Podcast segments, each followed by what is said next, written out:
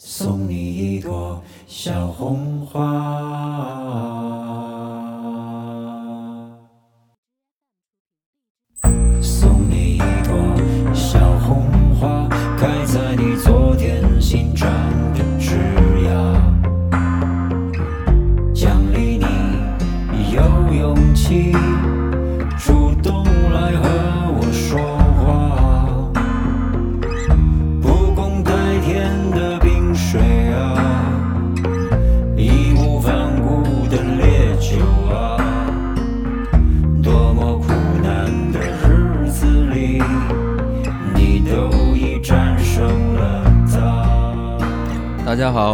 是金刚。我是喜儿，我是小戴，嗯，上期播出之后，小戴的发言权已经得到了 回馈一些正向反馈，但是还有听友说小戴可以更让小戴再说多一点儿。非常恨铁不成钢。小他是期待小戴去当什么脱口秀 表演人，嗯，反正就觉得小戴说的很好嘛，啊，所以小戴又来了，我们又叫小戴来了。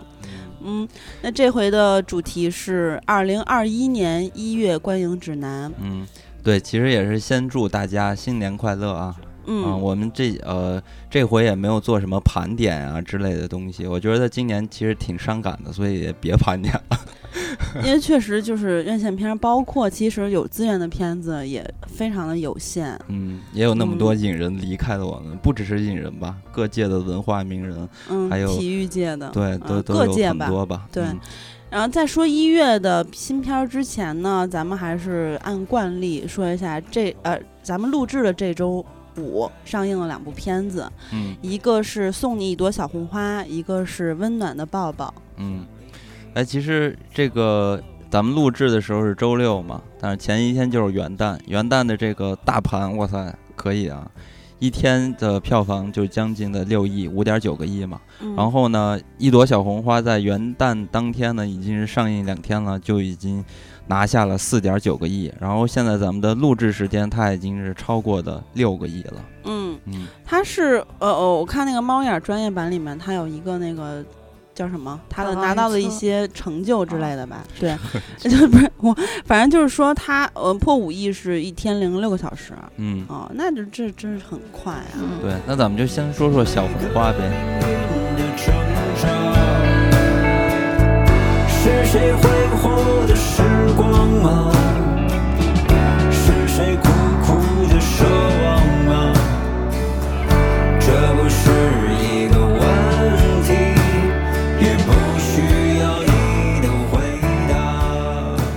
小红花就是大家都知道是滚蛋吧肿瘤君导演韩延的新作，嗯然后这回其实又聚焦到了抗癌家庭。那嗯这一回的主演有很多的呃粉丝，就是易烊千玺，嗯，然后还有刚刚在一秒钟里面露面的刘浩存，啊、嗯也算是新晋谋女郎吗？嗯，啊肯定算。算，然后 我其实我老感觉有点像半个似的，啊，然后还有就是朱媛媛和高亚麟，嗯，呃，饰演易烊千玺的父母，夏雨饰演刘浩存的父母，嗯啊，然后还有岳云鹏在这里面演出了一个呃，这个这个抗癌群友会的会长呃、嗯会长这么一个角色，群主吧。对群主，首，先我想问你们问题，你们看这一片子哭了吗？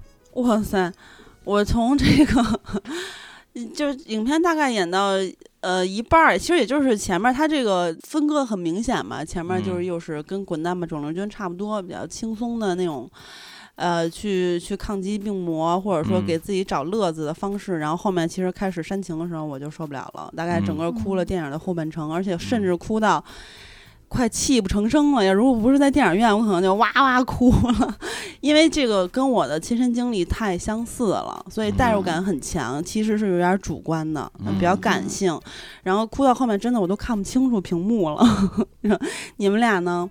我就还好，可能我比较铁石心肠，就对于他这种煽情的套路有点儿，嗯，就习以为常了，然后也没有很，就是他没有惊肯定喜是吧？他肯定是拍，就是某一些点，尤其是父母的这些点演的是非常好的，但是嗯你就觉得这好像就是刻意在想要煽情，想要这个地方给你一个泪点，到这个点儿观众就应该哭了，所以就还好吧，也没有特别、嗯没有特别戳到我泪点。我也觉得，我基本上哭点有两处，一个是就是他爸和他妈当那时的 vlog 是吗？嗯呃，不是，就是他们嗯发生对话的时候，第一次是哦高晓玲打这个易烊千玺嗯啊，吵架发生争执，然后还有一次是易烊千玺问他妈说：“那你们这个我不在了，你们是怎么啊生活？”那场戏非常好。嗯，啊然后他们不是拍了一个记录一天生活的呃 vlog 那会儿就不哭了，就是那一句话反问的时候，嗯他嗯他妈的那个表演那一下，就让我嗯觉得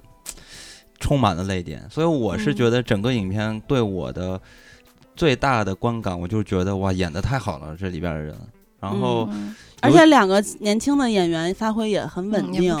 对嗯其实是这样，就是我现在对于易烊千玺这个小兄弟，叫我非常亲切。对我我为这个小兄弟，然后。就他在我这心里啊，就是一直是累积的好感度在往上增长。嗯，对对我相信几乎就是大部嗯分观众，就是不是他粉丝的观众的话，也嗯都是跟你一样的感觉。最初呢，他是一个那那应该叫不叫男团吧，叫是是儿童团。团 偶像儿童团可还行，对，那时候是无感的，然后到后面哎，长大一点儿去参加。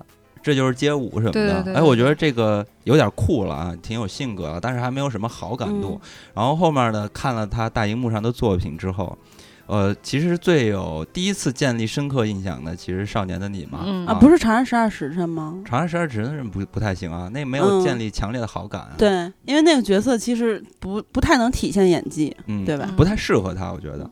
然后到了呃《少年的你》之后，我就觉得哇塞，他演的太好了。嗯，嗯然后再到这一步的时候，嗯，给我一个很直观的感觉，就是我我觉得他不是那种，虽然说大家都在调侃说，啊，在这个剧里边，啊，在这个戏里边，他又剃光头，然后又是骑小电摩托，然后又是在夜雨中什么狂奔之类的 这种啊，然后形象啊，包括这个角色而且他。女朋友也又剃光头，跟他谈恋爱必须得剃光头。对，当时就是大家就说，哎，嗯是又有点相似之处啊。对，而且关键两个人还假剃光头，然后对我觉得少林主足球，主要是桥段上嗯像，但实际上从人物的性格、人物的刻画，还有他的表演方式上，全都是不一样的。嗯，所以我是觉得，不只是我啊，我相信对于这些主创啊、主创们，就是导演什么的，也是极度信任呃易烊千玺。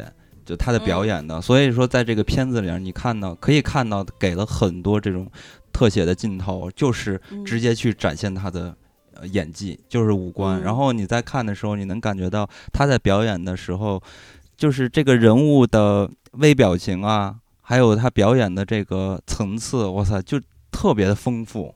嗯，我我觉得这是就是让我羡慕啊，而且也是让我觉得我二十岁的时候在干什么，所以就是嗯我觉得太太棒了，太出色了，越他来已经可以一个人撑起一场戏了嘛，对就是作为男主角，然后也不是，嗯，就跟那么多戏骨大戏也不是很切，对对，所以我是觉得他真的是特别棒，而且现在也是受到了各界的认可嘛，所以他才嗯会有这样的机会，然后再持续的可以拿出这样的表现来。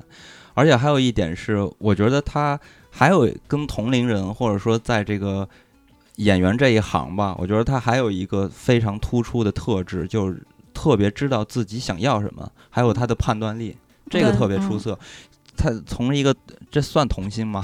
不是，算从儿童团嗯开始、到现在嗯摸爬滚打这么长的时间，然后依然呢非常，而且他年纪很小，嗯，然后二十，对嗯是有自我的一个判断。小金真是有点发疯了，就变嗯成千玺粉粉丝团之一，不是。确实也不是彩虹屁，他是真诚的。嗯但是呢，其实咱们说的这番话，你刚才说这番话，在二零一九四观影之最叉叉里面已经嗯说过一次了。说《少年的你》的时候，现在又开始给感慨一番，看来真是喜每欢千玺次看完都太好了，太好了嗯。然后嗯。他让我想起詹姆斯，你知道吗？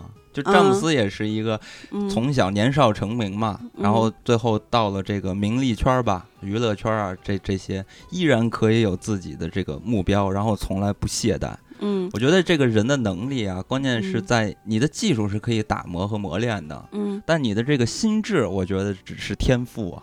嗯，是，所以说就是我觉得这千玺最难得的一点是他保持清醒嘛，成熟，嗯，然后娱嗯乐圈儿确实是呃比较混杂的，然后他一直保持一个清醒的状态，目标明确，而且就是非常有自己的底线，啊、有追求。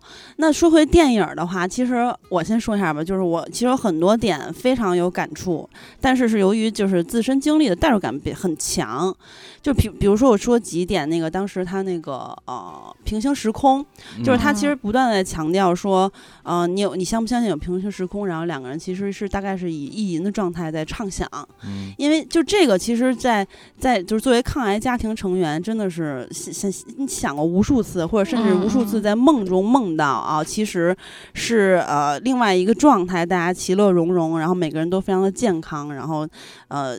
像就是没有发生这件事情之前的生活一样顺遂的在继续的生活，这就是一个美好美好的美好的心愿。对，但是你无数次的会知道它既是不可能，你也会去意淫它是是一个真实的世界，甚至不是之前在节目里说过，就是无数次好呃五年之内不停的梦梦到，然后都不想不希望自己能够醒来。然后还有就是那个就是家庭，就是你看他这个父母，当时我有很多哭点啊，就比如他爸爸偷偷去开专车，然后尤尤其是他爸爸在打完他巴掌之后给送药的时候，那种小心谨慎的，不是不是谨慎，就是说去安慰他儿子，然后说，哎，你你吃这个吃那个，然后别忘了什么之类的。然后他们父母其实一直也是在绷着自己的情绪，隐藏自己的悲痛。其实大家都很不容易，无论是患病的这个千玺这个角色，还是他的家庭成员。然后这个其实特别难受，就如果因为你一直绷着，像这个很多电影，包括咱们治愈一种情绪，呃，看一部电影治愈一种情绪那期里面说的，就是你当你需要。就是一直绷着一种情绪，怕嗯别影响到别人，因为大家就是因为你，比如说你不是患病的那个人，但是你要表现出一种呃积极的状态，就像那个呃刘浩存这个角色跟千玺他俩其实，在影片前半程做的似的，就是我们要努力去调动自己积极的一面，营造嗯一个就是欣欣向荣的生活的这个假象，或者说是给自己打气。嗯啊，怎么说都好，反正就是在不断的调动自己积极的这一面，其实是挺累的。不断的嗯要呃考虑到其他家庭成员，尤其是患病的这位成员的心情和情绪。就如果你表现出来，他会更痛苦、更难受。所以他们俩就是他的父母一直要绷着，再加上两位演技太好，这一点其实也让我特别有同感。嗯，是是啊然后，但是你绷着绷着，其实总有爆发的一刻。比如说爸爸的这个自己就是在说着说着也也痛哭啊，然后还有就这个抽出桌子腿儿那个底下垫那个纸嗯纸的时候，嗯然后其实妈妈对妈妈也掩面哭泣。还有他们家庭那嗯场戏，就是他嗯的他妈还有他的什么二弟什么哦都说啊，啊对对救孩子卖房子，不过这一点，其实我真的觉得，虽然我的家庭也是这样的，就是大家其实就是呃呃，所有的家庭成员不只是自己的小家庭，然后所有的家庭成员一起去对抗病魔。但是我觉得这一点，其实在现实中来说的话，你要是这么看，呃，有点儿有点儿怎么说？特别的对，特别的理想化。嗯当时那看到那一幕的时候，我我也非常感动啊。但是真的好多家庭不是这样的，嗯，哦，然后还有就是，我还有一点就是特别感动是，呃有同感是那个女儿点的卖外卖给那嗯。个、呃一个不是他们这两个家庭之外的，在医院看病的另外一个家庭的那个爸爸。就给给女儿买假发套儿那个爸爸点的，然后他他那会儿已经失去女儿了，然后他在走在大马路上，然后拎着一堆行李，然后有嗯一个外卖，他在十字路口儿边吃边哭。这个时候其实就是像刚才说的那种一种情绪的释放，因为就很多时候你你你你没办法，就是很就是哪怕你已经失去，但是你其实也是非常麻木的状态，就可能没有办法发泄出来。嗯然后，但是其实很多时候是因为某一个呃点、某一个触发，哇塞，一下就不行了。而且这场戏又让我想到了。《天下无贼》里面刘若英吃饺子那场戏，嗯。就是痛哭着吃饭这这个我也有相同的经历，哇塞嗯，这一下受不了了。当然还有很多很多的细节，就不停的感，就是真的是感同身受。如果因为嗯。有如果你有相同的经历，它这里面也是有一些生活细节的，所以你嗯。肯定会被感动。但我觉得像这样的电影，它其实关注的是一个，呃，像患癌家庭的话，它是特殊人群嘛，嗯。啊，那这个电影如果是共情，或者说他的就是他方方面面做的很成功的话，应该是让你俩在很多地方也被触动、被共情。被触动了。嗯，有有就是没没到哭，还觉得还行，有几场戏还不错。嗯它是影片的核心，到最后的结尾走字幕的时候，它也给了很多新闻的那些镜头嘛，嗯比如说在生活中遭遇巨大的压力的和苦难的那些人嗯是如何生活的啊，那么一个状态，嗯但它更多的还是给这些。生活本不易的人吧，给给他们一些温暖嘛。其实我嗯我觉得它更多的是这个价值，所以说在这里边儿呢，你可以看到，在这个片子里边儿，它写了很多人物，对，所以说其实让我觉得这个剧的，呃，不是，所以说让我觉得这个影片它略显松散，所以我在看到后期的时候，其实就有点坐不住了，嗯，因为我我觉得它后面呢，这个故事，就我觉得它整体的这个故事是撑不起来这个片子的时长的。然后，嗯所以做到后面有点坐不住了，尤其是他那那个还没结束，结果还在演他的平行时空的这些，我就有点坐不住了。时时长太太长了，然后又加上他这个戏剧没有延续下来，中间老是断，然后你我就老想被抽离出来。对他这个其实就是你。他我觉得他这个片子不清楚自己到底要拍什么。如果他主线是爱情的话，那其实你就像《星云里的错》那样，就是就拍爱情嘛，他全程就是爱情。但是他其嗯实利益又是两个抗癌家庭的故事，嗯然后你发现这两个家庭的故事展开展开，他又他又嗯就是他的野心又不只是想讲两个抗癌家庭，他还嗯要讲到更多，就是不可能不光是抗癌的人的这些众生相，他还要把视角放在那些可能在为生活努力的，不管是什么外卖小哥，还是这个孩子丢了的那个奶奶身上，嗯，就导致他后边就有点东一榔头西一棒子的感觉。对对，嗯有点松散哦，这这个外卖小哥和奶奶这点，其实我倒我倒没有感觉他有点分散，因为就是其实像金刚，他非常不喜欢 刘浩存这个角色，对吧？对，我嗯。不是不非常不喜欢，而是从嗯。影片的一开始我不是很喜欢，因为我我我一开始呢，我是老是去猜想它这个影片的剧情走向到底是怎么去嗯，发生的，所以我总觉得突然的这个角色的出现让我觉得有点奇怪，他太突出了，然后他一下嗯。又出来，然后他的这个性格又特别的鲜明。所以呢，嗯我觉得这个人是不是，如果说这个影片它是一个很写实的一个影片，那嗯这个人是不是要做了很多的设计？就是他到底是什么样的人，他带着什么样的目的来的？结果后面你发现他好像没什么目的，他他就是想给对方一个嗯希望嘛。然后呢，这个人的角色的性格呢，又是那种老给人讲大道理，所以嗯呢，我是完全是站在了易烊千玺扮演的韦一航这个角色的状态中了啊。嗯然后呢，我就联想，假如我是在他这个十七八岁这个呃特征中啊，就肯定我也听不了这种话。嗯，就是你凭什么天天给我讲道理，还跟说我酷什么的，说我拽什么的，好像是嗯拿着这些东西耍酷什么的。其实我呃反而让我反感的是，凭什么你天天对我来安排我？就是在这片子里边，嗯韦一航说的这话，所以一开始我特别不理解这个角色他到底想干什么，所以我在猜想，这个嗯角色是不是呃以后的戏里边会给这个故事的剧情带来很大的这或者是悬念啊等等之类的东西，嗯但后面发现其实并不是这样，对，啊，其实我一开始看到这个角色，就我就觉得啊，他其实是为了呃拉着千玺融入到生活中，因为他像一座孤岛一样嘛。嗯然后也其实是他非常消极的在对待这一切，然后他其实。呃，一个是拉他融入生活，一个是呃给他一些正向的东西吧，啊嗯，然后就是这两两个人其实就在享受当下或者珍惜生活和身边人，嗯然后我其实没有觉得他呃没有特别强烈的感觉，就是他在讲大道理或者他在强迫千玺做什么事儿，因为像像千玺这种性格，在剧里这个呃片子里这个性格，他是非常被动的。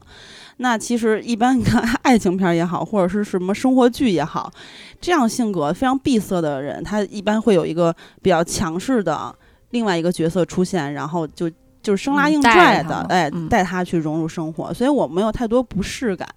然后，而且当时我也像金刚一样，我有一个猜想，就是说这个角色看起来这么阳光，是吧？然后再积极的对待生活，那之后可可能很可能会有一个反转，就是他生病了。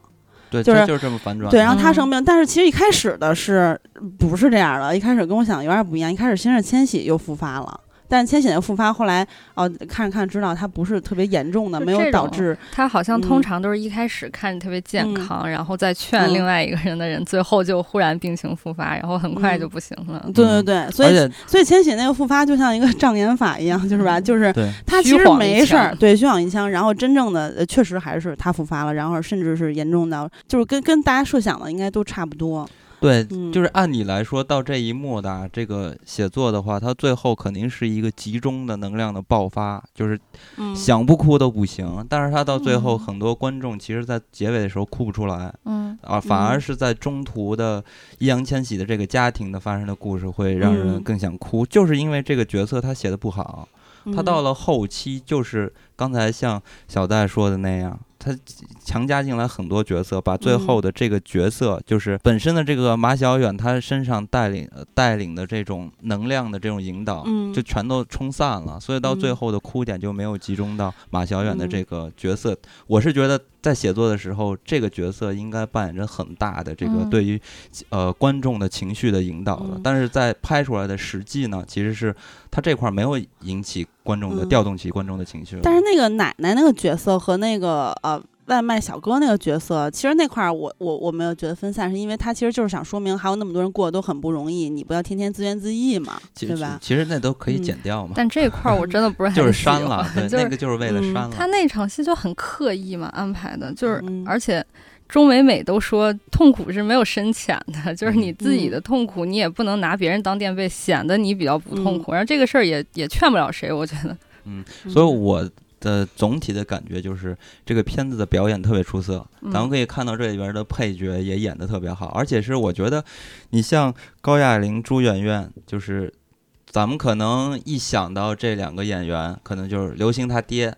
要不然就是嗯张大民他媳妇儿 就是我觉得这都是好演员特别多。对，张大民他媳妇儿真的是给我印象嗯极其深刻，就是特别贫气的。嗯然后像那个谁，刘星他爹夏东海就是傻傻憨憨嘛嗯啊，但是在这里面都有一些转变。不过我还是觉得就是朱亚呃高亚麟这个角色就得他演，因因为嗯他其实跟那个夏东海是有一些一一样的部分，嗯就是他嗯更能在那个时候触动你，因为他一个傻憨憨在你看当时是为开专开开那个快车还是专车呀，为为人嗯服务的时候，嗯。然后包括他后面那个跟这个谁说说吃药啊，反正就劝儿子说，我从来没打过你什么这块儿，然后然后哭了的时候，就很多时候他那个胖胖的手，他那个身材，然后配合着他那个。可怜，还是有点傻憨憨的感觉，哇塞！你就觉得这个人真是太想抱抱他了。就我觉得像咱们国内有这样的演员其实特别多，只不过嗯是缺少机会。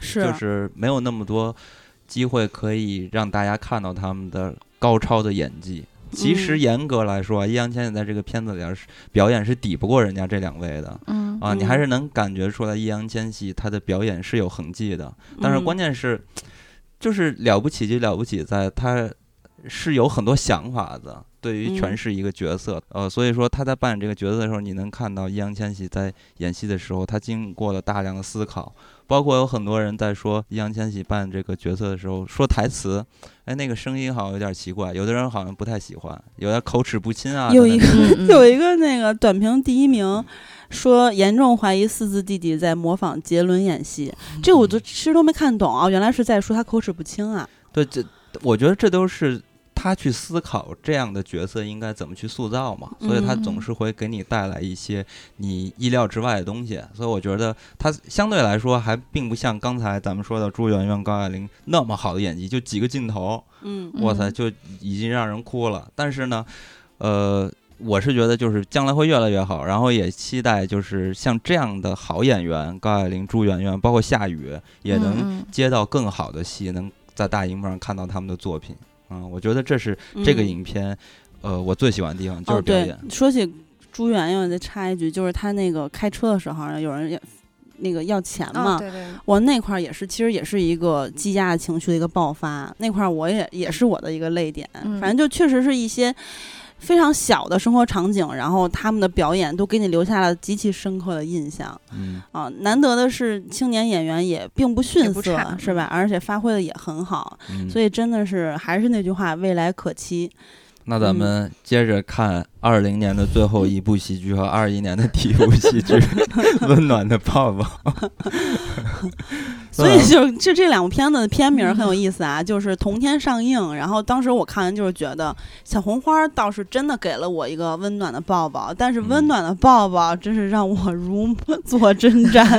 哇如塞！在喉。就是我自己第一感受就是，我作为一个观众，坚持嗯看到影片结束，我就已经非常温暖了。对，对于主创团队。非常尊重。对然后，但是呢，就最过分的是，这影片结束之后，还有一个呃花絮，或者说这种这个彩蛋似的，就是尬嗨又来了。我真的那个时候真的太生气了，实在坚持不了，走出了影院。我看这两个影片的时候是同一天，然后是同一时间，就是中间嗯赶了两场，然后同时看的。所以呢，其实在这儿不是想捧一个踩一个，而是嗯就是这个及时的反应就是这样的。对，就是真是的。我看了韩嗯延的作品呢，然后再看呃长远的《温暖的抱抱》。首先第一直观的感受，我就觉得长远作为一个导演来说是不合格的，嗯就是他基本上根本就把控不了镜头。就就说几个简单的例子吧，比如说在长远的戏里边，《温暖抱抱》，它有很多戏也是那种实景里边的，然后大的人群啊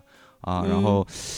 你去看那个镜头的时候，你会有很明显的像电视剧的感觉，嗯，对，嗯，因为他在摄影的时候和韩延采取的方式完全不一样。韩延在拍，比如说也有一场戏，他是在跳广场舞那种，他都是那种大虚焦，然后完了是用手持，然后呢，呃，剪辑剪辑很少，然后嗯就一直跟着你走嘛，手都是手持的拍的。然后呢，他整个把背后的那些人啊，就是干扰的东西全都给嗯剔除了。所以整个画面你还是会把视觉留在这个角色的表演上，然后包括他的手持，然后他的那个拍摄的跟随的时候，你都能感觉到这个人物内心是有变化、有起伏的。啊，通过电影儿呃镜头语言去表达这个诠释这个角色嘛。但是在长远的这个戏里边儿，它的每一每一处画面，不不不，那个镜头都让你觉得是一个网络电影的感觉，就是毫无技术含量，也没有什么思考。我觉得也不是思考问题，而是说对于这个电影这个东西还是不太熟悉。嗯呃，然后呢，唯独有几个呃几个点吧，你觉得哎有点意思，就是他在演这个长远和不是长远抱抱和宋温暖啊两人开始分手之后的那过程，他用了很多那种拼接的那种镜头，那都不算镜头，哦就是画面拼接了一下，这些东西就是。像一个平面设计师在做的东西，纯是一个美学上的一个考虑，它跟摄嗯影就是没有关系的。所以说他只能在这些方面去补一下。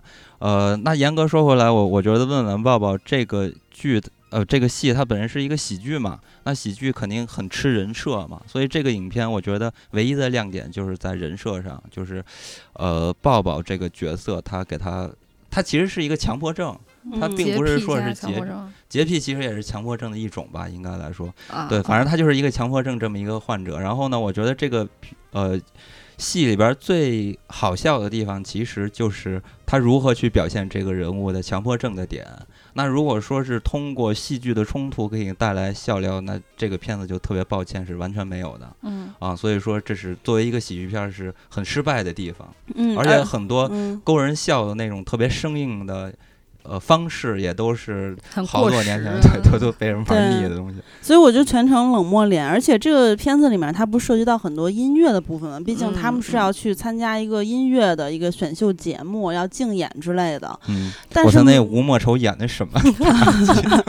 又忽然开始为你转身了，是吧？但是每一首歌我都觉得非常难听。非常难嗯听。，这个我觉得太过分了，因为你 音乐也很重要，对。嗯 然后这个这个长远家里的那个布置什么的，就这个你也不觉得新鲜，因为之前也有过类似的影视作品。翻拍的嘛。嗯，这个唯独严格来说找一个亮点，我觉得亮点其实就是在写作的时候对于这个嗯角色的性格算是一个亮点，嗯呃，就他很鲜明嘛。但是呢，呃，就让你会觉得这个这样的角色大家会想看，就是说这样的人会发生什么样的故事？他肯定是有一个、嗯反差什么的，对比较嗯能吸引人的一个性格的设置。嗯呃，那反过来再看那个送你一朵小红花，呃其实那些人物呢，我觉得他们都有自己的性格，但他不是属于特别鲜明的。所以说，我是觉得，就是那个叫做有性格，但不是属于性格鲜明的。我觉得这个更重要。那再看温暖的抱抱，我就觉得他们是。呃，个性鲜明，但是不算是很有性格的人，因为他特特别的干瘪这样的角色设置。唯独的刚才说到这个性格的呃特征的亮点，就是他强制给这个角色塑造了一个他的成因，就是他这个个性是如何而来的。嗯，呃，我是觉得他这个东西就是说，其实本身是一个好的特征嘛，就是可以写这样的戏，本身是一个很好的一个想法，但是他没有能力去处理。就是你既然给这个角色赋予了一定的价值观，倒是但是在影片的结束之后没有办法去处理这个价值观是怎么去进行表达，所以这就挺失败的。反正，而且就是在基础的选角，包括这个人设方面也不太能说服我。比如说李沁这么一个又有才华又漂亮的姑娘，李沁太好看了，为什么会跟这个乔杉这种又？又难看，然后又毫无才华，人品又极差，非常猥琐的男的，他俩为什么能在一块儿？这就是很不现实。我国喜剧经常要 把这种很漂亮的女孩配给一个那个，之前不是还有杜鹃也演一个什么戏，让她穿那种塑胶连体紧身衣，跟肖央还是谁谈恋爱？我说真的是没有办法，中国喜剧演员普遍形象可能不太好吧。然后我非常生气的一点是，就是比比这个东西不好笑，或者说他那歌难听，还要生气的一点是，这个片子不管是从呃，就是它画面里边出现的一些字幕，还是底下的字幕，它全程都不分得地得，非常难受。哦，这个你注意到细节，就是它的那个花圈儿，不是一开始说什么生的准、生的干净、死的准时，然后两个的全部写错了，后边还有很多字幕里的的也写错了，就。就是我不知道他的强迫症治没治好，我的反正是 不太行了。呃，这这个片子里边还让我看到一个，怎么算惊喜吗？也不也不太算吧，反正就是不怎么能见着的人，就是子栋嘛。嗯，嗯，对，就是也是当年这个 爱笑兄弟里边的大哥吧，大哥级人物。结果现在子子栋已经发展成这样了。对，看乔杉当年的是后期加入了爱笑，结果现在人家成了。这么一个地位，然后子东在里边只能扮演一个想当明星，然后一直在摆动作的一个爆炸头模特，然后现在还变得巨肥。他和那个张一鸣都是胖的有点夸张，越来越肥。哎，反正整体来说，温暖的抱抱也也就这样了。嗯，反正没啥意思。嗯，觉得不太值啊，去电影院看的话，但不推荐。但我觉得也有可能，有的人他也会觉得好笑。哇塞！就是我那场，有有有，就是你知道，我看送你一朵小红花的时候，呃，我左除了我左边那两个年呃特别小的小小姑娘，她俩在前半程就是比较轻松的时候，呃，这个看的特别带劲，然后之后开始稍微沉重了一些之后，就全程都在玩手机了。嗯。然后，但是我右边的还有我后方的一大片的人，全都在哭泣，看得非常的投入。嗯。然后。影片散场之后呢，听偷听我老偷听人的讨论嘛，就说就呃觉得这片子还是不错啊，就是说让就虽然我不是这个群体，也能是有一些理解和共情产生的啊。然后当然了，就是他们没有去 就就就比如说像你们那一些呃不满意的点，我没我没听听到太多这些，因为毕竟观众可能就是觉得我我他能带动我的情绪就可以了。然后但是温暖的抱抱这个就是。全程哎，我倒听到了一些笑声，但是我影片散场之后就非常割裂，因为我听到所有人都在说太无聊了，然后还有一个男的跟他老女朋友说赶紧走，赶紧走。不看不看了，然后因为因为他最后那个最后那个尬嗨，他我实在受不了，快走快走。嗯，但他看的时候，其实他也笑了两下。对我前排那大哥全程笑得非常夸张，然后几乎在每一个就是很刻意的笑点那个地方做出的效果都非常好，就是我觉得常远本人来看到他可能会觉得非常感动。然后他听到映放映之后，大家的讨论也会非常的失望。好吧，那咱们就展开二零二一年一月份的观影指南。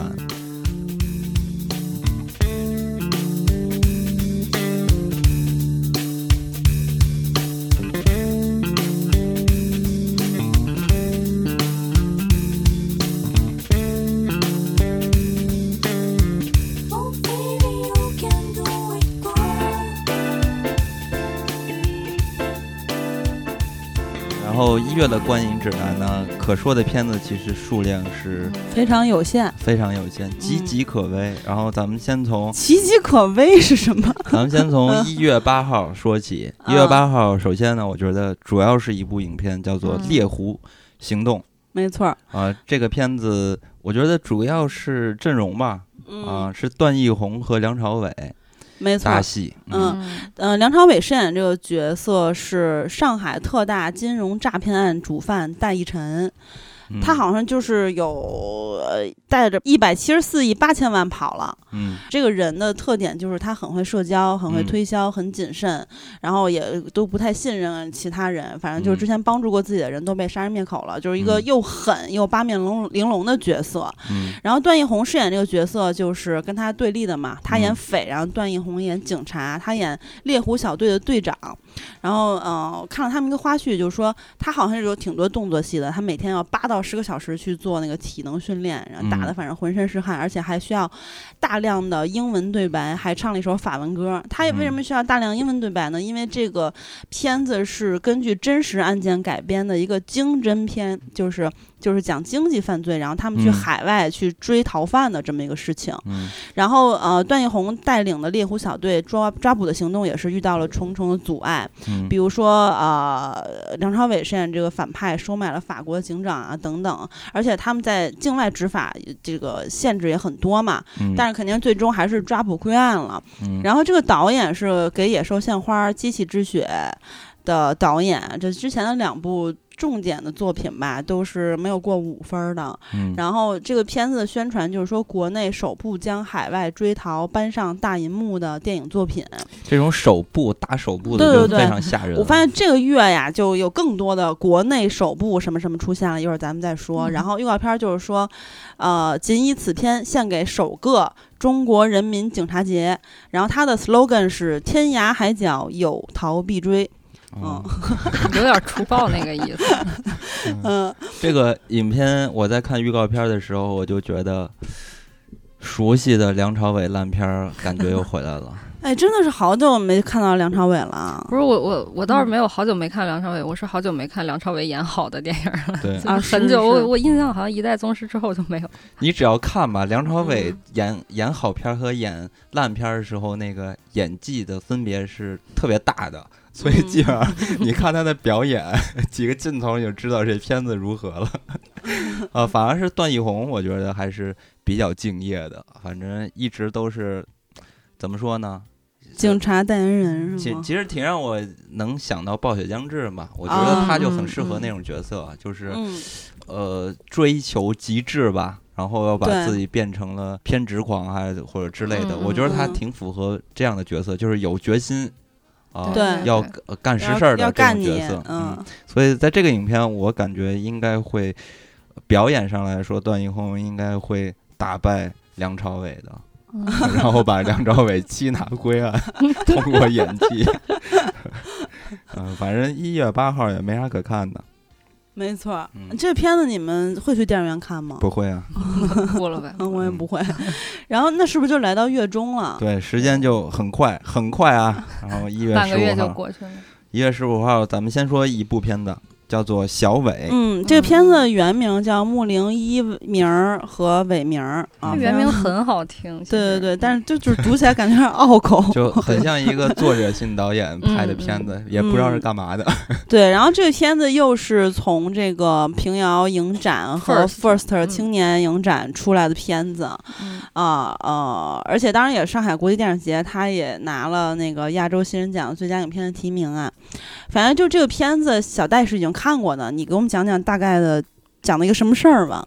其实就是一家三口嘛。他原来的那个片名“木灵一名伟名”就是他这一家三口的名字。嗯。然后他呃，片子就是从这爸爸妈妈和儿子三个人的角度分别出发，去讨论这个父亲得病之后，然后家庭的这三个人各自的心事跟他们生活要怎么展开。哦，其实大概就是这样的。但嗯，癌症没有很重要，它不像小红花这种是把癌症作为一个主题去展现，它其实还是一个人的精神啊，背景是吧？嗯，嗯所以其实感觉是因为这件事情，他们家庭产生了一些内部矛盾。你看小红花是我我看照片儿感觉是这样啊，然后因为小红花他们就是一致对抗病病魔嘛，小家庭大家庭都非常的团结，然后这个感觉是这个家庭内部成员互相是有一些不理解。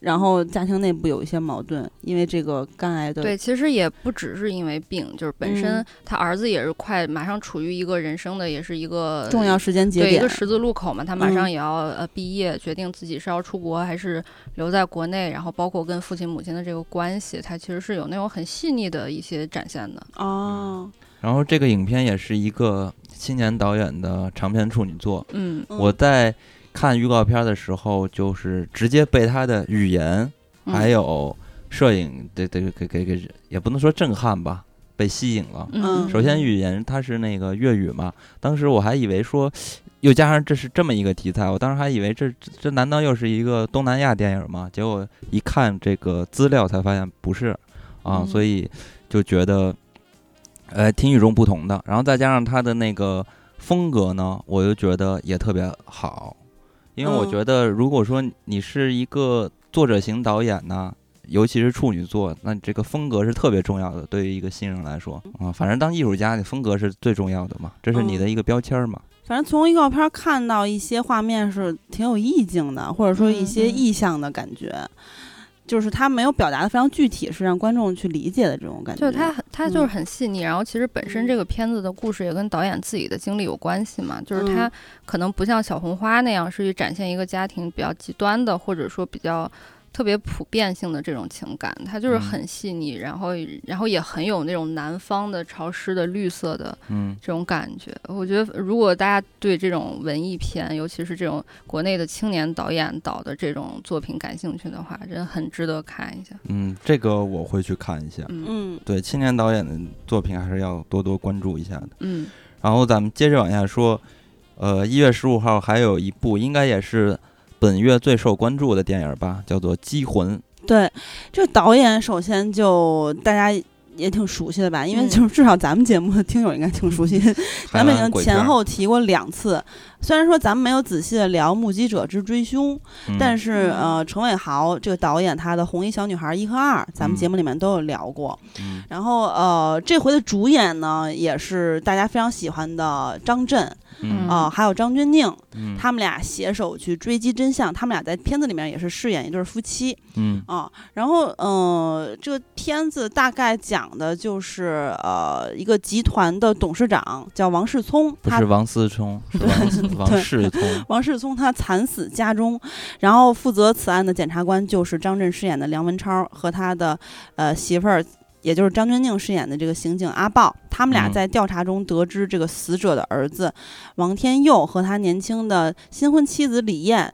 还有一个人就是多年合伙人万羽凡，也是他的嗯好朋友，啊，他们仨就是跟这个呃案件看似有千丝万缕的联系，嗯然后甚至一个死去的前妻唐素贞，嗯啊，也是有关系的。反正就嗯每个人之间都有错综复杂的关联。嗯然后阿豹呢，更是发现了这个案件背后的一个惊天的秘密啊。你说这个这个女角色为什么起个名字叫阿豹的？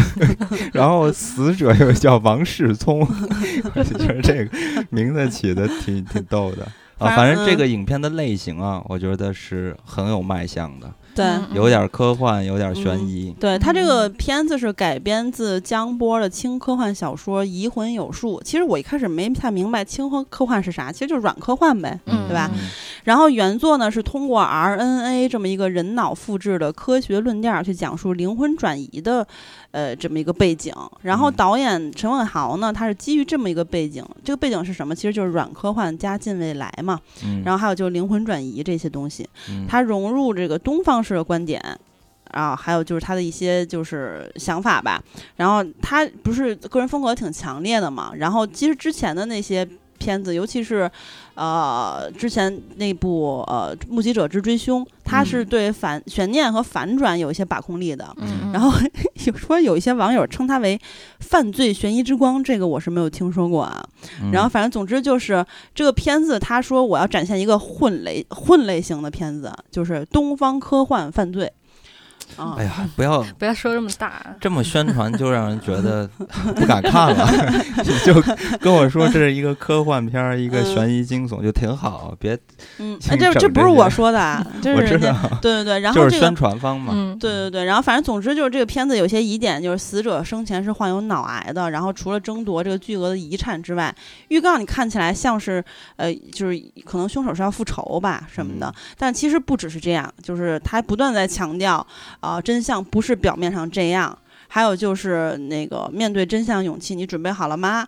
之类的，反正就说是应该是有反映出人性的一些弱点的。嗯，我觉得这个影片，呃，首先有一个最大的看点就是张震嘛。张震哎，想一想，其实也在大荧幕上好久没出现了吧？对，结果嗯这回一出现，直接变成一个暴瘦的大光头。对，瘦干儿郎，因为他在片子里饰演的这个检察官已经是癌症晚期，嗯，对，一登嗯场就是，呃，这么一个病病入膏肓的状态了。嗯，其实这个影片我还挺想看看的，我我想看看嗯嗯它到底怎么回事，因为我觉得这个科幻和悬疑，我觉得这两者绑到一块儿啊，嗯，让我觉得有点儿不太舒适。为什么？之前这种科幻悬疑的片子，好莱坞很多片子都卖得很好，然后观众也觉得就爆米花指数很高？就我觉得它它是有一定的门槛和难度的，啊，就比如说，但是但是软科幻啊，呃，对啊，所以说嗯。我才说想看看这个影片到底拍成什么样嘛，呃尤其是嗯故事，呃，导演的技法，我觉得大家也应该很熟悉了，主嗯要是故事，它这个怎么去编这个事儿，因为你科幻，呃，不是，因为你悬疑这个类型嘛，它嗯。有很多东西，你最终的这个爆点吧，或者说是这个反转的这些设置，嗯，它需要很强大的说服力，对吧？嗯？那那你科幻这些东西呢，它本身就是又需要极大的这个东西来去塑塑造它，要不然对呢，你你让我觉得，啊，你这不是瞎编嘛？反正嗯你是科幻，你胡乱编一个现实中不嗯存在的也、也可以啊。所以，那你这两点，这两个东西怎么能把它写的非常的具有嗯合理性、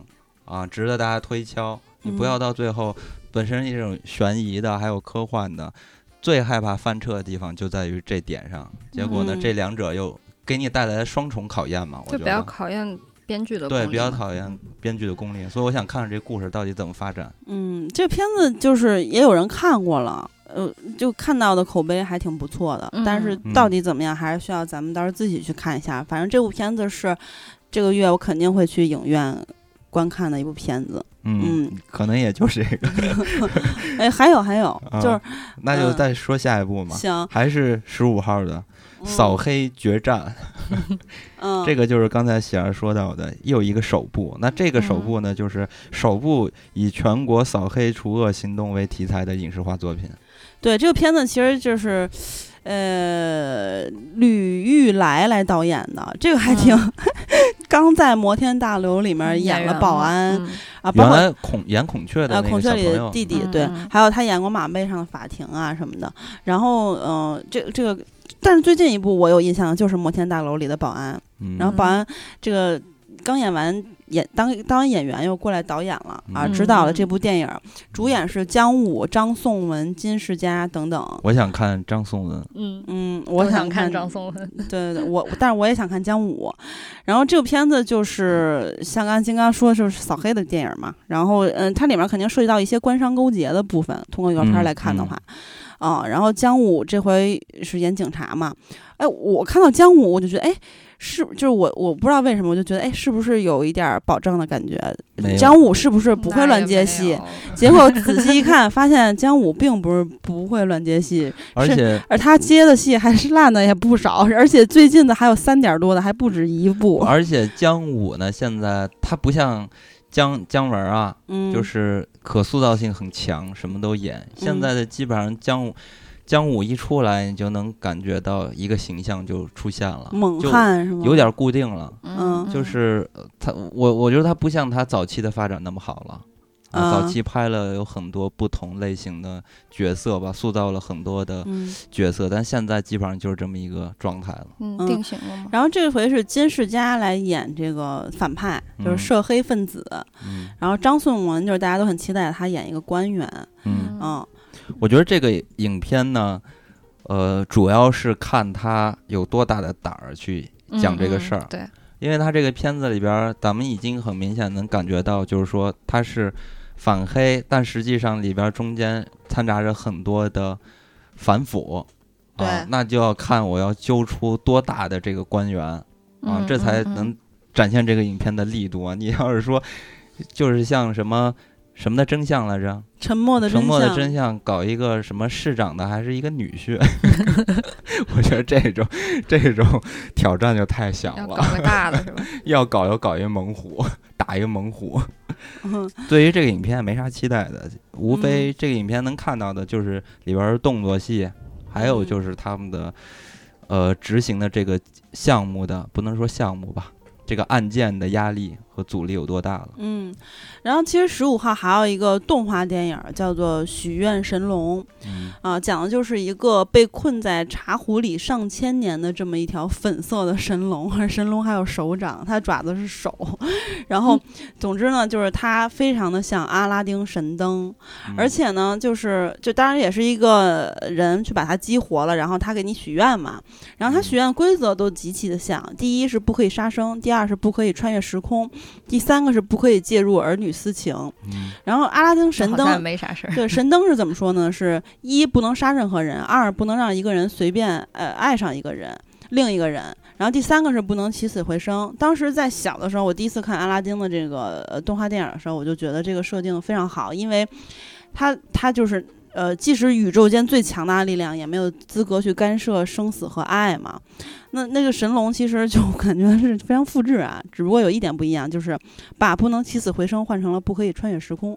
那这嗯没啥意思了，那最后嗯就是钱呗，除了财富也没啥。但但是他特别设置了一个点，就是说这个神龙呢，他说首先非常贴近于我们的生活，然后他呃，而且呢，他在这个茶壶里面等待了上千年，然后他就这个其实我之前。就看预告之前没有考虑到，就是你想啊，就是甭管是什么许愿精灵之类的，如果好久没出来的话，那它跟时代应该是有些割裂的。我觉得它这个许愿神龙就是把重点放到这个神龙，其实跟这个笑点吧，重要的笑点放到这块儿了，就是比如说在预告片里能看出来，这个男主角儿他要许愿，然后比如说说我要变成一个呃大富豪什么之啊类的，豪门豪门公子什么的，然后神龙由于他上一次出来是清朝，啊然后他把他变成了古代版的豪门豪门，然后。嗯然后呢，就是反正他他推荐了一些呃畅销的愿望，比如说一在一座金山啊、千军万马呀、飞黄腾达呀，你都能看出来，其实就是千军万马之类的，都跟这现在这个现代社会有一些割裂的。包括他也嗯不知道手机和电视是什么，嗯，等等吧，啊、太弱了。反正就是对，就是他在创意上其实没没什么，我觉得就是嗯他想刻意的去制造一些笑料，包括他他看起来是比较呃贴近我们的生活的，他也是这个索尼本地制作啊，索嗯尼哥伦比亚本地制作做的项目好像，然后还有嗯腾讯影业之类的要来影视文化去去一起的出品的。哎，什么在响呢？我的闹钟响了。我还以为我这音乐怎么什么要爆炸吗？这是拆弹专家。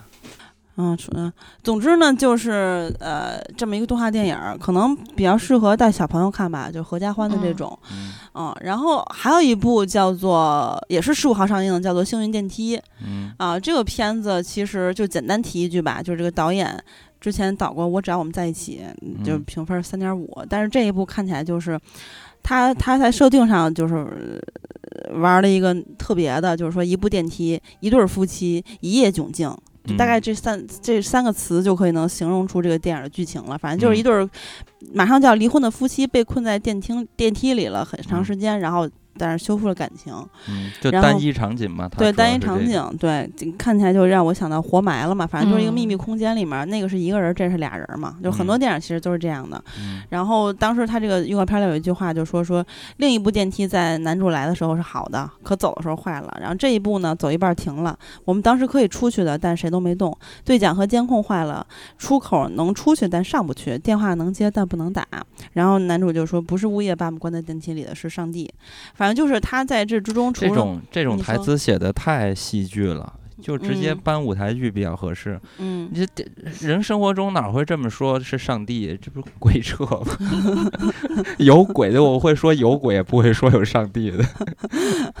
就是他的意思就是说，嗯，他这些东西看起来这些设定，嗯对，就是天意的感觉嘛。嗯啊，然后反正就是两个主演在预告片里看起来他们的呃表演还是可以的，然后这个片子也有一些评论已经出来了，就是还可以，评论还可以。哦，反正就是，嗯，他也是打了一个这个，但虽然不是全国首部怎么这种啊，就是他说是单场景拍摄，无滤镜表演，去蒙太奇手法，颠覆操作，大银幕看三平米。嗯，算了，我觉得嗯这个片子还是不推荐大家看。嗯，有兴趣的朋友，如果喜欢这个类型电影的话，可以关注一下。嗯，但是我我们可能不太会去去影院看。嗯，然后十五号还有一部电影儿哦，是这个十五号片子还挺多的啊，还有一个《天后小助理》嗯。啊，讲的是哎，这个是达妹主演的，嗯。嗯。对，然后达妹她饰演的是一个流行歌后的小助理，嗯。反正就是她这个小助理呢，就是那种小透明的这种职场小透明的感觉吧。然后这嗯个女歌手其实啊、呃就在不断的表演她以前唱的歌曲，然后嗯其实她自己也有一些中年危机，也有一些瓶颈吧。就是她嗯。不断在表演，虽然说她是一个歌后天后级的，在这个事业遇到了瓶颈期嘛。对对，在嗯四处表演就是非常非常的呃众所周知，然后大家都认可他唱功之类的。但是他其实，嗯、在这个时候他也觉得有点疲惫，然后他其实想出新专辑。然后达妹呢，就是从小助理最后成为了他的新专辑的制作人，因为达妹是一个从小热爱音乐的姑娘啊，嗯然后她也有一些能力。总之是后来是是被认可了。对，大概讲了这么一个事情。然后我觉得这里面非常值得说的是，啊，这个天后流行歌手的经纪人是美国八十年代末九十年代初最最知名的吧匪帮说唱组合 N.W.A 成员的之一嗯 Ice Cube 演的嗯啊。当然冲冲出康普顿，冲出康普顿讲的就是他们这个说唱组合的事情啊，嗯非常的知名的。嗯当时这个饰演女歌手的呃翠西，她听说由 S Cuber 来演她经纪人都疯了，嗯嗯，反正嗯这种片子应该也不会有什么排片儿的。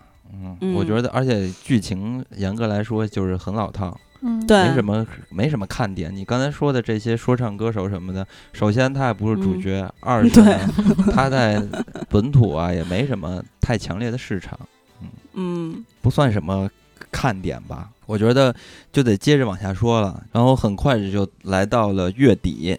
月底，这因为马上又进入这个春节了嘛，嗯。对，所以说基本上月底没啥片子，所以也就可以看得出来为什么大量的片子都集中在一月十五号了。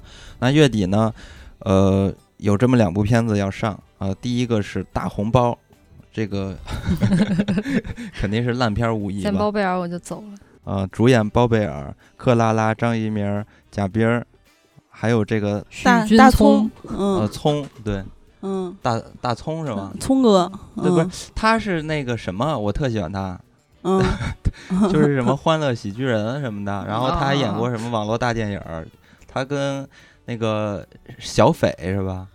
啊，嗯叫什么对什么小斐斐。来着？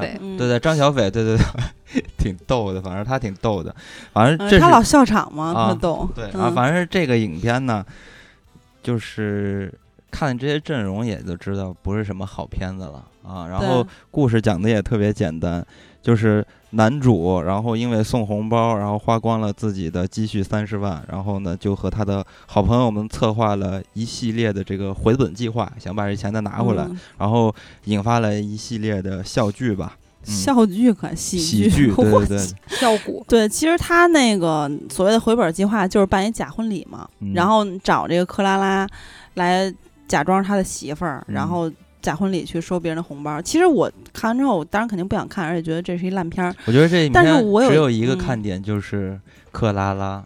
哎呀，可是克拉拉，你看《情圣》什么的这些电影里面，老他出现了几次之后，嗯老是演同样角色，我自己都有点视觉疲劳了。虽然我觉得她就是啊花瓶儿，对，虽然她非常漂亮，身材又好，但是我就有一个疑问，为什么？为什么包贝尔这么，就是因为我看到的不光是我在短评，包括什么什么预告片底下，大家都说一看什么包贝尔就劝退，还有人说嗯包贝尔求你别演电影了好吗？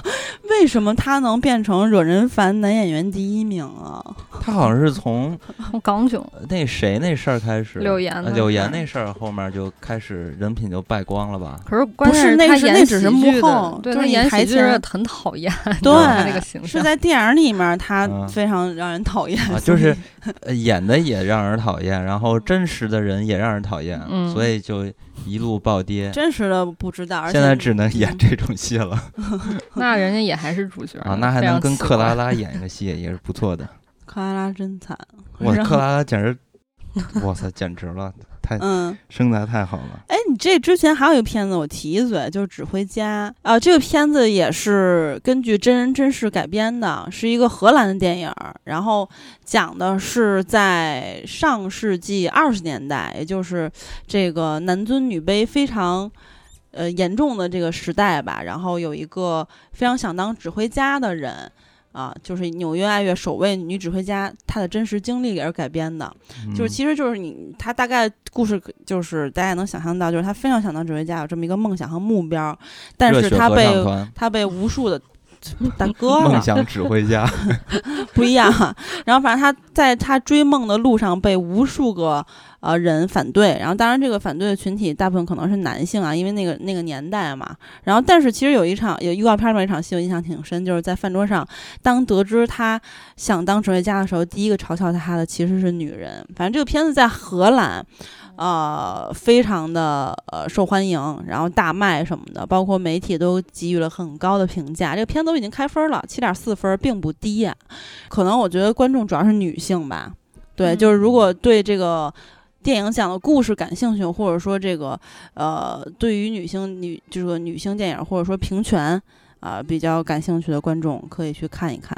嗯，但这个片子确实应该是没有什么排片儿的，因为嗯。这些演员主创大家也不太认识，讲的又是一个跟咱们现在离得很远的事情，也不是这个发生在咱们身边儿的事儿。嗯。然后咱们说，呃，应该是一月二十九号特别重要的一部电影，嗯。有可能我觉得这个影片市场反响就是票房可能不会那么爆炸，但是呢，绝对在呃影坛吧，啊、电影圈儿应该会有很大的反响。坛？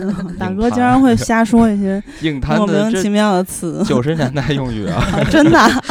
影坛歌坛啊，哦，香港用语。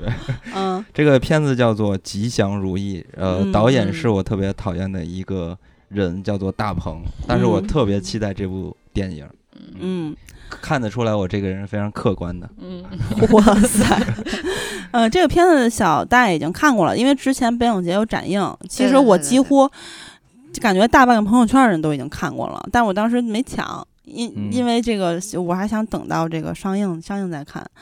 因为它有公映嘛，但小戴已经看过了，你给我们讲讲呗。哇，我嗯，太喜欢了！我就我我现在逢吉祥如意我就开始吹彩虹屁，嗯，嗯就是我觉得大鹏这个片子上映了以后，就可以狠狠打一波之前吹郭敬明的人的脸，就是说嗯什么豆瓣的那个影迷或者豆瓣的用户对这些对郭敬明有偏见，所以才不喜欢嗯千雅集。或者吉祥如意就可以证明，只要你能拍出好电影，嗯就大家不仅不会对你有偏见，还会对你这个人从此刮目相看。你对他刮目相看了是吧？对，大鹏然后我现在看大鹏身上都有一种才子滤镜。嗯，你知道小戴给的短评是什么吗？小戴，小戴说：“哭的一抽一抽。所谓家族之苦，是一些永远也回答不了的问题，是离开嗯家那一刻凝结成的某种永恒。嗯戏里戏外的互文，从十六年啊一六年一路延续到在资料馆观影的当下，由此产生的共情强烈又奇特。对导演、对观众，大概都是此生唯一的体验。大鹏一定是捡到电影之神扔的烟屁股，猛嘬了两口。小戴竟然会有一些 非常神奇的描述，特别逗。之前你说那个你你那个秦雅集短评被点赞六千多，这这怎么写的来着？人传人，啊，光膀子打架出现人传人现象。对，小戴特逗。然后那个这里面就是之前录节目之前，小戴也说过，就是说。呃，因为你们是在资料馆看的嘛，北影节对对对的展映，然后你说如果有机会的话，我们也可以在资料馆去看一下有没有，就是因为资料馆有时候也会有一些呃公映的片子在资料馆也会放嘛。那你为什么建议我们去资料馆看？就是这个片子它是两部分嘛，它其实叫《吉祥如意》，它是第一部分是吉祥，然后第二部分是如意。吉祥就是之前大鹏拿过那个金马奖最佳剧情短片的那个短片，嗯呃，然后呃，其实如意就是从就是其实讲的就是大鹏是怎么拍摄这个。吉祥这个故事的，然后就反正很神奇。然后因为他把其实当年吉祥是在资料馆展映过的，然后他把吉祥在资料馆展映的那个是不是剧透了？然后就是把在资料馆展映的当时也放进了这个吉祥如意这个长片里边，就是它不是一般意义上的那种短片的那种短改长，可能是把这个短片扩写了，还不是，它是两部分，所以就。很神奇，我不知道怎么形容那个它的那个结构，因为它确实不是一般的纪录片，或者说也不是一般的这种剧情片，具有实验性的。嗯，我觉得是有的，就是反正内地我是没有看到这样子的作品，然后有的人会觉得它像有点像摄影机不要停，嗯，呃，但其实也也不太一样的。然后我觉得这个剧如果说。呃，这个片子如果大家对，尤其是这种家庭会很有感触的话，我觉得你一定会喜欢这个电影的。对，其实我是在看他的简介的时候，就已经对于这个故事浮想联翩了。呃，首先它这个剧情简介叫做：一位喜剧人导演突发奇想，回到东北老家，希望将一家人如何过年拍成一部文艺电影，结果遭遇一系列的意外。啊，所以你看这个故事，它就本身就特别吸引我。就我能感觉到这个故事它有很大的情怀，然后有很强烈的现实性，而且呢，它还极具这个戏剧性，因为之前。有那个阿根廷不是也拍过个电影嘛？也是一个作家回到老家，然后发现格格不入啊之类的，如何找回自我啊等等之类的。本身这样的故事它就是有很多的这种戏剧性的，然后再加上了解到大鹏在拍这个影片的时候的难以定性吧，就它的类型的难以定性。很多人都说它是一部像纪录片的剧情片，也可以说是一部像剧情片的纪录片。对他那个最后，你这两个说的是一样的。那就是，呃，重新说一下，它是像纪录片的剧情片，同时也是像剧情片的纪录片，就很难去定性这个影片。所以我特别想看看这个影片到底是如何的。嗯，反正这个片子里边有很多，到时候大家看会觉得，就是有很多这种非刻意去设计的，因为它很多东西不是靠剧本或者靠我坐在那儿把我们家的一些故事写成。一种故事，然后我再去拍就可以形成。它其实有很多是偶然性的东西，但是它就会把你拽到它的东北这个家庭里边，嗯，非常真实。所以这个东西不可复制啊。对对对，我觉得非常值得看。如果说一一月只要看只能看一部的话，就会看这个，哪怕是二刷，我也会去看《吉祥如意》。那二月还有机会吗？因为是在一月底。对这个影片，呃，是在这儿推荐的，因为从现在流出的一些口碑，也是大家都觉得这是有必要去看一部的电影。对这个片子，肯定也是我们三个这个月必去电影院观看的。就我对我来说，也有可能是二月看。啊 啊，然后那这个可能你也会，有可能也会二月看，或者你可能就不看，对吧？这部片子叫做《温泉屋的小老板娘》，这肯定不看。这个是在日本热卖三百万册的儿童文学改编的这么一个呃原型，其实是一个动画剧集，叫做《年轻的老板娘是小学生》。啊，它是一个剧场版吧，然后但是导演是高坂希太郎，然后这个片子其实呃在奥斯卡最佳动画长片也参参选了，然后呃四十七届安妮奖最佳独立动画长片提名，四十二届日本学电影学院奖最佳动画片提名等等吧，一些各种各种各样的。提名或者是获奖，然后嗯，讲的其实就是说这个小姑娘小芝她的父母双亡，因为车祸，呃，车祸因为车祸双亡之后呢，她这个被经营温泉旅馆春之屋的外婆收养，然后开始了她的这个修行之路。然后反正就是她是一个很小的年龄嘛，然后她这个呃片子里面也有旅馆里的一些幽灵什么的啊出现，然后帮助他什么的啊。它本身是一个二 D 绘制的动画电影，嗯，但是呢，我觉得怎么说呢，这个画风我就完全不想看。对我也不太能接受这样的画风，有点复古吧？对，反正他是这个《天空之城》再见萤火虫的原画，然后《千与千寻》什么也对，就是这个宫崎骏那波的。他虽然是参与了这些项目，但是他的画风千万不要误以为就是宫崎骏的画风，差别特别特别的远。嗯，反正这是一个就是比较温馨的这么一个电影吧，讲这个小姑娘的成长的，包括她努力的经营这个酒店什么乱七八糟的。嗯反正这个题材我都也没有兴趣，嗯嗯，就感觉比较比较还是很适合小朋友去看的，嗯毕竟是儿童文学改编嘛。嗯，但小朋友不会在那儿看字幕，哦，所以对怎，么看哎呦那怎么办啊？所以大家还是嗯去看，呃，吉祥如意吧。那咱们嗯一月份儿观音指南就到这里，然后嗯整体回顾一下，一月份儿是比较惨淡，然后夹在中间两头儿，两头儿的中间了嘛。然后二月份儿因为马上春节，然后嗯。十二月这段时间呢，有跨年、元旦旦呀、圣，诞呀这种双嗯旦呀，所以说一月会显得比较冷淡。那其实也符合大家一个工作节奏吧，因为到了年底，还正是正是没有迎来假期嘛，所以呢，这个时候各行各业其实都处在一个年终的过程中，人的这个工作状态吧，我觉得都是相对比较浮躁的。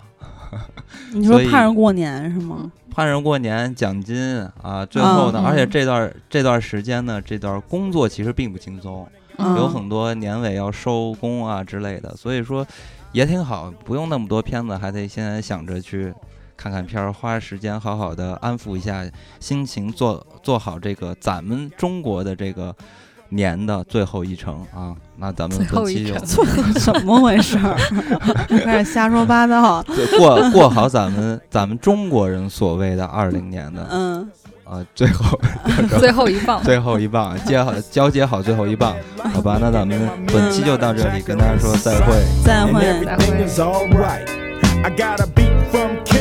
and she could do it all night. Called up the homies, and I'm asking y'all, which part are y'all playing basketball? Get me on the court, and I'm troubled. Last week, messed around and got a triple double. Freaking brothers every way, like MJ. I can't believe today was a good day.